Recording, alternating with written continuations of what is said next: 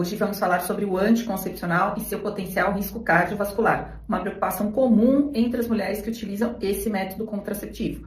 É importante estarmos atentas aos possíveis efeitos colaterais e discutir com o nosso médico sobre qual o melhor método contraceptivo para cada caso.